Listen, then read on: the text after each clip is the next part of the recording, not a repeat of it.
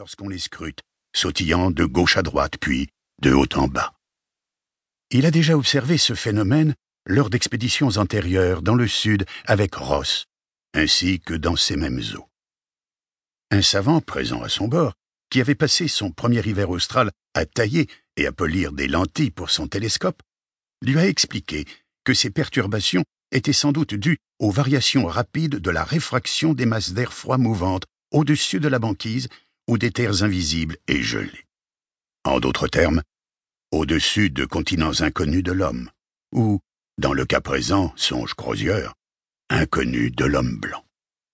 Cinq ans auparavant, Crozier et son ami et commandant James Ross avaient découvert un continent inconnu semblable, l'Antarctique. Ils avaient baptisé une mer, des anses et des terres du nom de Ross. Ils avaient donné aux montagnes les noms de leurs amis et mécènes. Les deux volcans visibles à l'horizon avaient reçu les noms de leurs navires, l'Erebus et le Terror. Qu'aucun point remarquable n'ait été baptisé en l'honneur du chat du bord, voilà qui ne laissait pas de l'étonner. Aucun non plus ne portait le nom de Francis Rondon Moira Crozier. En ce jour hivernal d'octobre 1847, que ce soit en Arctique ou en Antarctique, il n'y a pas un continent, pas une île, pas une baie, pas une anse, pas une chaîne de montagnes, pas un ice shelf, pas un volcan, pas même un putain de faux qui porte son nom. Crozier n'en a strictement rien à foutre.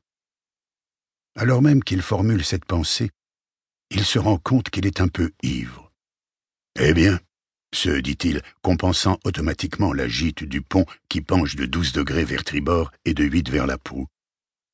Je n'ai guère été sobre ces trois dernières années, pas vrai?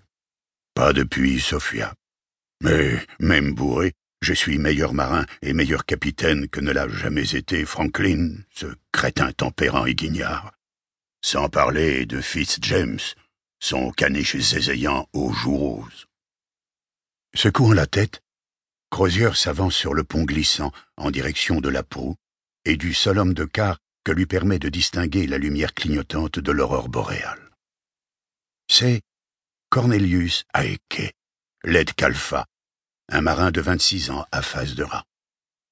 La nuit, tous les hommes de quart se ressemblent, car on leur a distribué la même tenue de froid, plusieurs couches de laine et de flanelle, recouvertes d'un grand manteau imperméable, de grosses moufles émergeant des manches volumineuses, une perruque galloise, un bonnet marin pourvu de protège-oreilles, vissé sur le crâne, une large écharpe enveloppée autour de la tête, ne laissant sortir qu'un bout de nez gelé. Mais chaque homme a sa façon d'entasser ou de porter ses frusques, y ajoutant un cache-nez ou un bonnet supplémentaire, ou encore des gants tricotés avec amour par une mère, une épouse ou une fiancée que l'on distingue en dessous des moufles réglementaires. Et Crozier a appris à identifier chacun des cinquante-neuf survivants de son équipage, même de loin et dans le noir. Regarde par-delà le beaupré, drapé dans la glace. Un beaupré enchâssé sur trois mètres dans une crête de glace de mer. La poupe du Terror ayant été soulevée par la pression en même temps que sa proue s'abaissait. L'aide Calfa est tellement perdu dans ses pensées, ou engourdi par le froid, qu'il ne se rend compte de la présence de son capitaine que lorsque celui-ci se place à ses côtés, devant un bastingage transformé en hôtel de neige et de glace. Son fusil est calé contre le dit hôtel. Personne ne tient à toucher du métal par ce froid, moufle ou pas moufle. Heike a un léger sursaut lorsque Crozier se penche vers lui. Le capitaine du Terror ne distingue pas son visage, mais un plumet d'haleine, qui se change instantanément en nuée de cristaux de glace reflétant l'aurore boréale, jaillit de la masse formée par son bonnet et ses écharpes. Il n'est pas d'usage que les marins saluent durant l'hiver polaire. Ils sont même dispensés de porter la main au front, comme on le fait en présence d'un officier. Mais Heike exécute l'étrange pas de danse, signe de tête et haussement d'épaule, par lequel les hommes marquent le passage du capitaine sur le pont. En raison du froid, les quarts ont été réduits à deux heures. Le bâtiment est tellement surpeuplé qu'on peut même se permettre de doubler la garde, songe Crozier. Mais il voit, à la lenteur de ses gestes, qu'Aike est à demi gelé. Il a beau dire et répéter à ses hommes qu'ils ne doivent pas cesser de bouger, qu'ils marchent, qu'ils courent sur place, qu'ils sautent si ça leur chante, sans toutefois relâcher leur vigilance, ils n'en restent pas moins le plus souvent aussi immobiles que s'ils voguaient dans les mers du Sud, vêtus d'une liquette et occupés à guetter les sirènes. Commandant? Monsieur Heike, rien à signaler? Rien depuis ces coups de feu, ce coup de feu.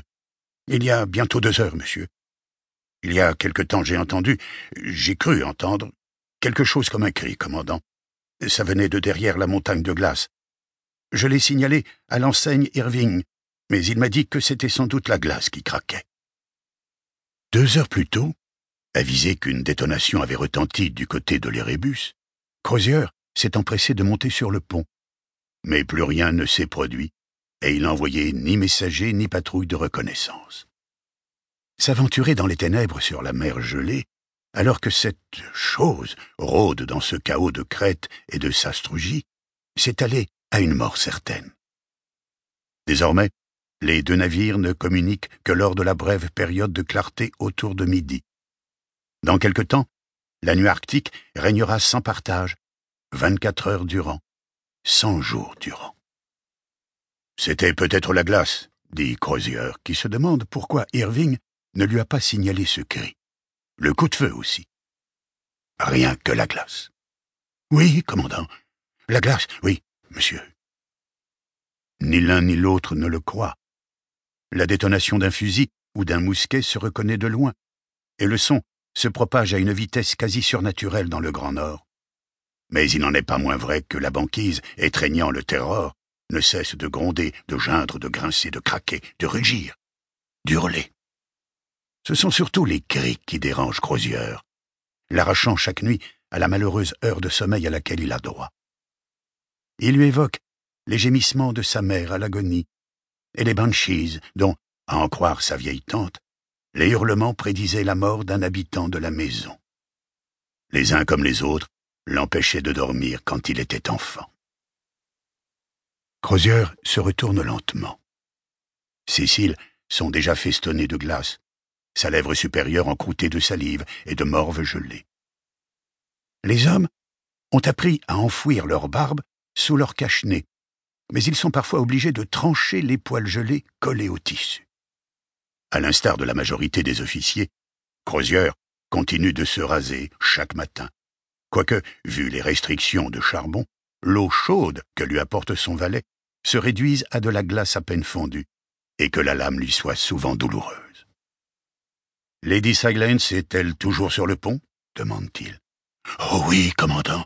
Elle y passe presque tout son temps. Heike a baissé la voix, ce qui est inutile. Même si Silence pouvait les entendre, elle ne comprend pas l'anglais. Mais plus les hommes se sentent traqués par la créature rôdant sur la glace, plus ils considèrent la jeune Esquimaude comme une sorcière douée de pouvoirs occultes. Elle est au poste de bâbord, avec l'enseigne Irving, ajoute Heike. L'enseigne Irving? Il y a plus d'une heure qu'il devrait avoir achevé son quart. Oui, commandant. Mais ces jours-ci, si je puis me permettre, quand on voit Lady Silence, ça veut dire que M. Irving n'est pas loin. Si elle ne descend pas, il ne descend pas non plus. Sauf quand il y est obligé, je veux dire. Aucun de nous ne peut tenir aussi longtemps que cette sort, que cette femme. Ouvrez l'œil, et ne vous laissez pas distraire, monsieur Heike, lance Crozier. Sa voix bourrue fait sursauter Led Kalfa, qui exécute à nouveau son salut dansé et retourne son nez tout blanc vers les ténèbres par-delà la proue. Crozier remonte le pont en direction du poste de bâbord.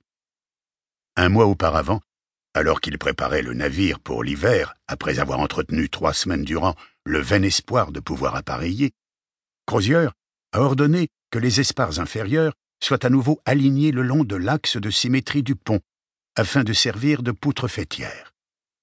Les marins ont alors dressé la tente pyramidale protégeant la quasi-totalité du pont principal, remettant en place son armature de poutrelles qu'ils avaient stockée durant ces quelques semaines d'optimisme. Mais bien qu'ils passent plusieurs heures par jour à dégager des allées en pelletant la neige, dont on laisse subsister une couche de 30 cm à des fins d'isolation, attaquant la glace